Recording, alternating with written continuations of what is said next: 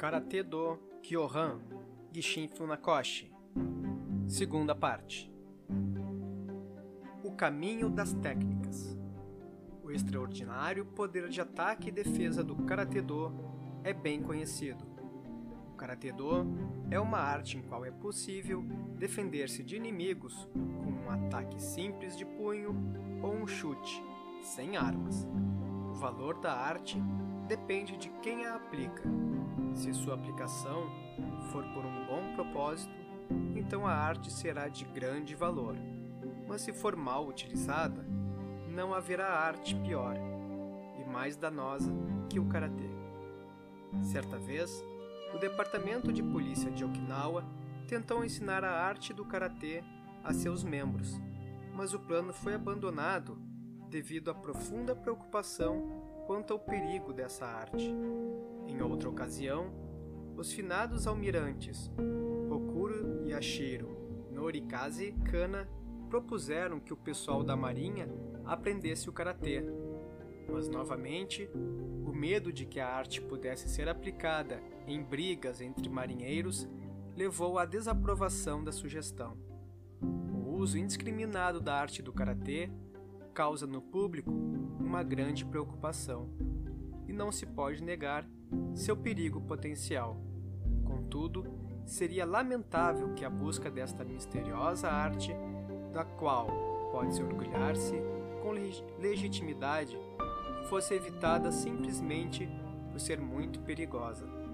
A causa da preocupação é em grande parte baseada na concepção equivocada difundida por instrutores de caráter pobre, que impensadamente deram ênfase à técnica em vez de ressaltarem os aspectos espirituais do do, e no mau comportamento e nas atitudes pobres dos alunos de karatê que estão aprendendo esta arte apenas como uma técnica para brigas. Há casos extremos em que os alunos são realmente encorajados a empregar o karatê em brigas. Advertências como você nunca irá desenvolver ou melhorar suas técnicas sem alguma aplicação delas em brigas. Ou, se você não consegue bater desse ou daquele jeito, então talvez seja melhor que você deixe definitivamente o treino do karatê. São verdadeiramente graves para a reputação do karatê do. Entretanto, essas falas apenas mostram a falta de noção daqueles que não conhecem nada sobre o Karatê Do. Quando devida, devidamente concebida, ensinada e praticada com o verdadeiro espírito do Karatê Do, essa arte não é apenas a antítese de um perigo iminente, mas de fato é, como poucas, uma arte marcial integralmente nobre, Budô. As drogas poderosas são perigosas. O veneno é temido.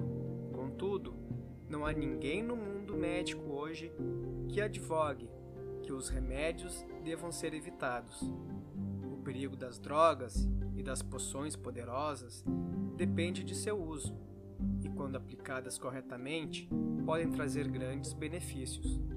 O mau uso do karatê-do é certamente perigoso e vicioso, mas da mesma maneira que é perigoso, se aplicado corretamente, o karatê também pode proporcionar resultados, resultados de grande valia.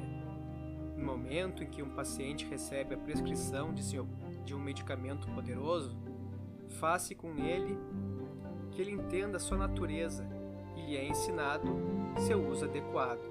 Do mesmo modo, aqueles que aprendem o karatê do devem ser ensinados e instruídos desde o início sobre seu uso apropriado Karatê Do é o correto entendimento do karatê do seu uso apropriado. Aquele que treina verdadeiramente nesse do e realmente compreende o karatê do nunca irá facilmente envolver-se em uma briga. Um ataque ou um simples chute pode determinar a vida ou a morte. A devida aplicação do karatê ocorre apenas naquelas raras situações em que se deve derrubar alguém ou ser derrubado por ele. Uma situação dessas é vivenciada por uma pessoa comum possivelmente uma vez na vida. Portanto, uma oportunidade para se usar as técnicas do karatê pode ocorrer apenas uma vez na vida. O autor sempre dizia a seus alunos: A arte não faz o homem, é o homem que faz a arte. Os alunos de qualquer arte, e certamente do Karatê Do se inclui nessa categoria, não devem nunca se esquecer de cultivar a mente e o corpo. No Karatê Do, a meta individual de uma pessoa pode ser a melhora da sua saúde ou treinamento de seu corpo para funcionar eficientemente. Ela pode desejar desenvolver a força dos braços, das pernas ou do corpo, ou alcançar o equilíbrio e a firmeza espiritual. Certamente, pode-se desejar aprender o Karatê Do para se tornar humilde.